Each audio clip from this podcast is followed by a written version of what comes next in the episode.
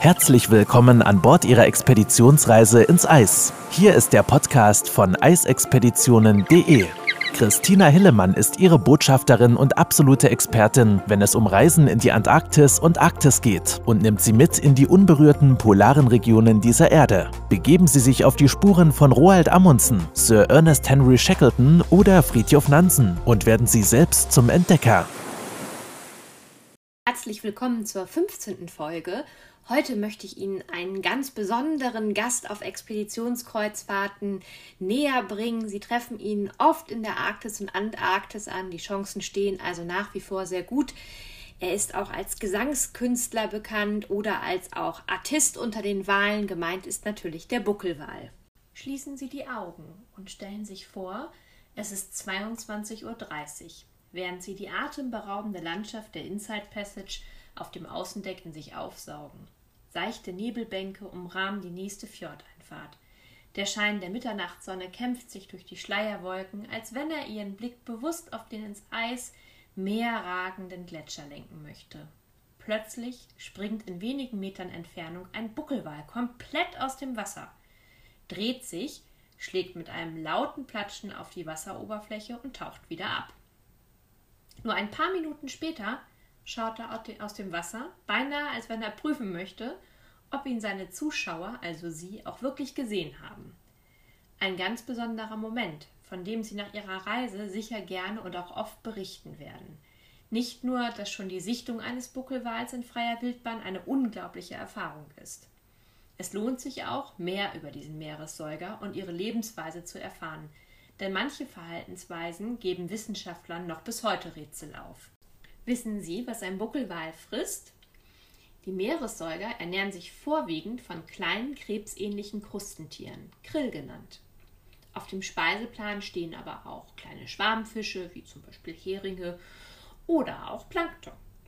Um ihren Hunger stillen zu können, benötigen Buckelwale bis zu eineinhalb Tonnen Nahrung am Tag.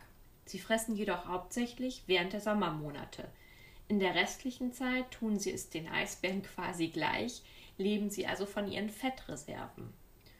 Um an ihre Beute zu kommen, treten Buckelwale häufig als Gruppenjäger auf und dabei haben sie eine faszinierende Technik entwickelt. Sie bauen dabei durch Ausstoßen von Luft eine zylinderförmige Wand aus Luftblasen um den Fischschwarm auf und kreisen die Beute damit immer enger ein. Wenn der Kreis eng genug ist, stoßen die Wale in den Schwarm und versuchen möglichst viel Fisch zu verschlingen. Es wurde auch schon beobachtet, dass die Buckelwale ihre Schwanz- und Brustflossen einsetzten, um ihre Beute durch eine Stoßwelle und durch den Aufprall der Flossen auf dem Wasser zu betäuben. Buckelwale zählen zu den sogenannten Bartenwalen. Sie haben anstand von Zähnen ein Filtersystem aus fingernagelähnlichem Material, die sogenannten Barten. Nachdem sie Krill oder kleine Fische mit einer großen Menge Wasser in ihr Maul aufgenommen haben, drücken sie das Wasser wieder durch die Barten heraus und die Beute bleibt an deren Innenseiten gefangen und kann verspeist werden. Seine Schwanzflosse, die Fluke, ist sozusagen der Fingerabdruck des Buckelwals. Während viele andere Walarten einen stromlinienförmigen Körperbau haben, ist der Körper des Buckelwals nahezu rund und verschlankt sich zum Ende hin.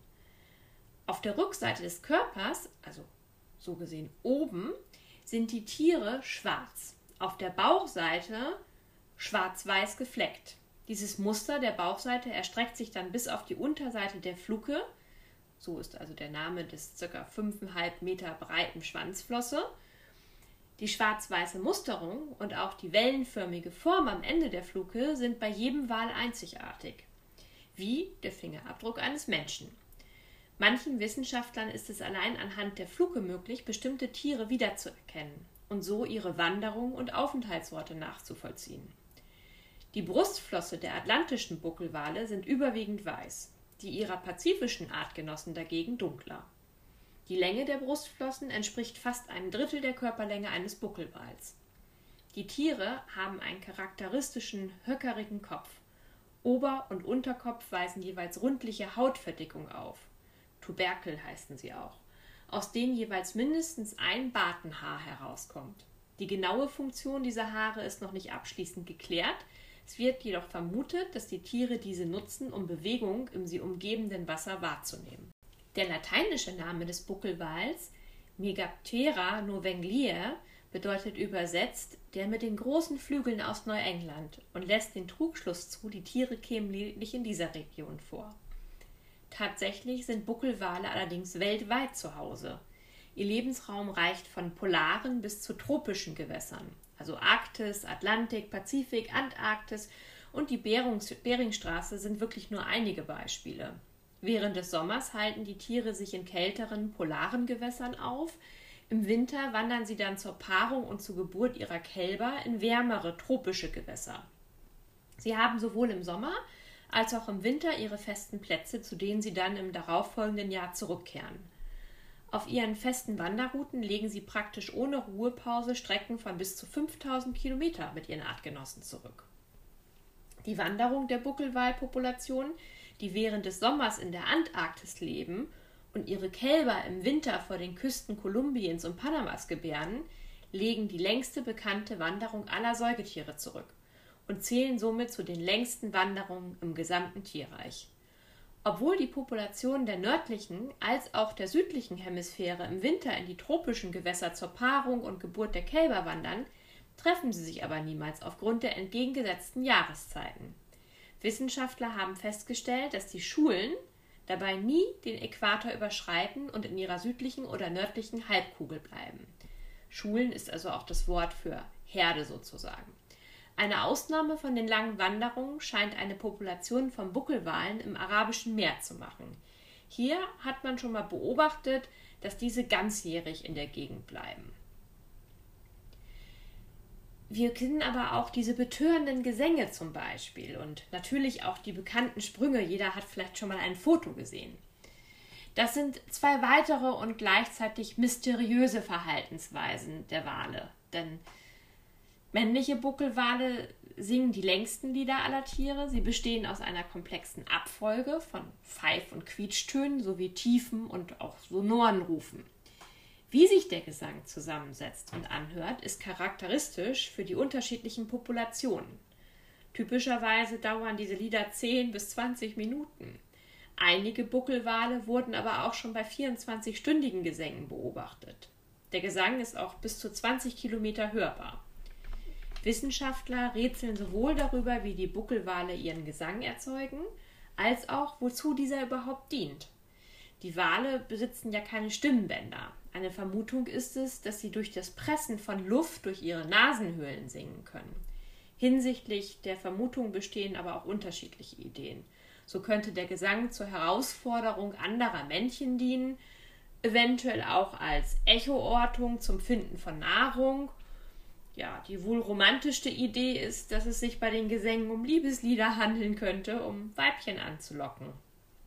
Buckelwale sind auch sehr akrobatisch. Ähm, Kommen wir doch mal auf den Sprung in der Einleitung zurück. So können Sie beispielsweise komplett aus dem Wasser springen. Danach schlagen Sie bei der Landung dann auf der Wasseroberfläche auf und tauchen wieder ab. Und warum Sie diese Sprünge machen, ist genauso nicht bekannt. Also möglicherweise tun sie die, das vielleicht als Spiel oder es könnte aber auch die Beseitigung von Hautparasiten ähm, sein oder eine soziale Bedeutung haben.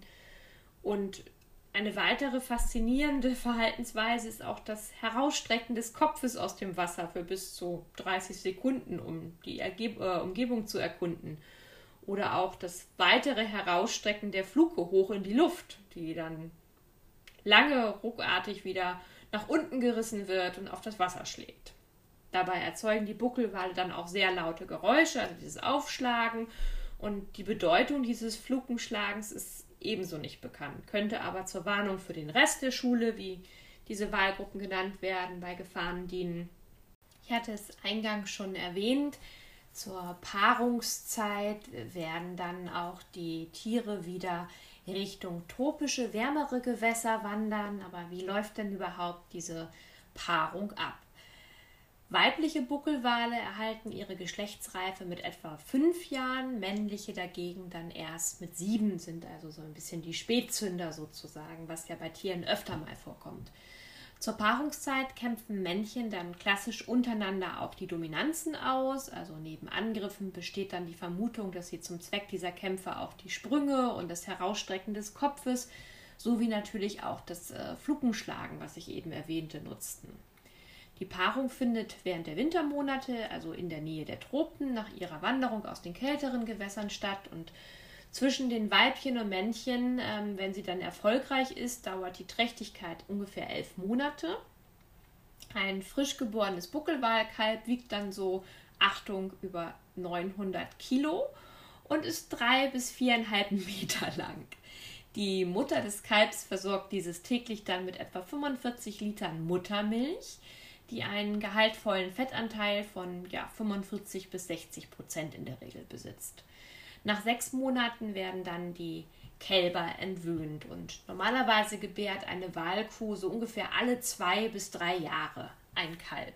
Natürlich hat der Buckelwal auch Feinde und der Bestand sollte auch nicht unerwähnt bleiben denn Buckelwale stellen für Walfänger leichte Beute dar aufgrund der Nähe ihrer Futter-, Paarungs- und Geburtsgebieten zu der Küste und ihrer verhältnismäßig langsamen Schwimmgeschwindigkeit wurden sie früher leider sehr viel gejagt.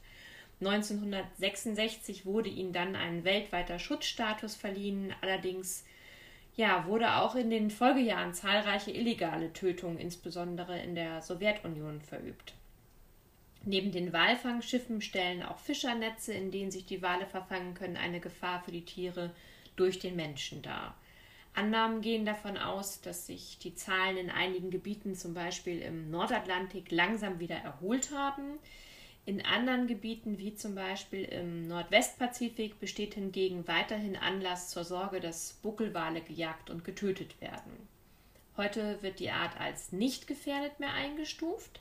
Vermutungen gehen von 80.000 Tieren weltweit aus, von denen der Großteil in der südlichen Hemisphäre, also geschätzt über 50.000 Tiere leben soll.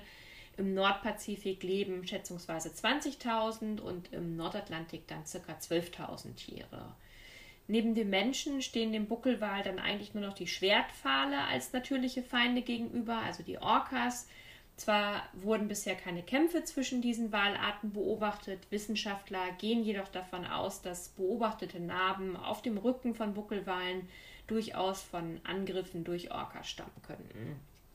Gerade weil noch längst nicht alle Verhaltensweisen erklärbar sind, ist für mich der Buckelwal in vielerlei Hinsicht interessant und ja, lädt ein, ihn noch näher kennenzulernen und vielleicht möchten Sie dies ja auch bereits auf Ihrer nächsten Expeditionsreise durch die arktische oder antarktischen Ozean.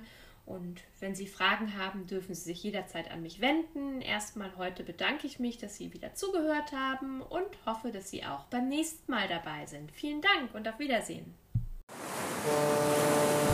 Wenn Sie mehr zu den einzelnen Reisen erfahren möchten, besuchen Sie www.eisexpeditionen.de und hören Sie auch beim nächsten Mal wieder rein.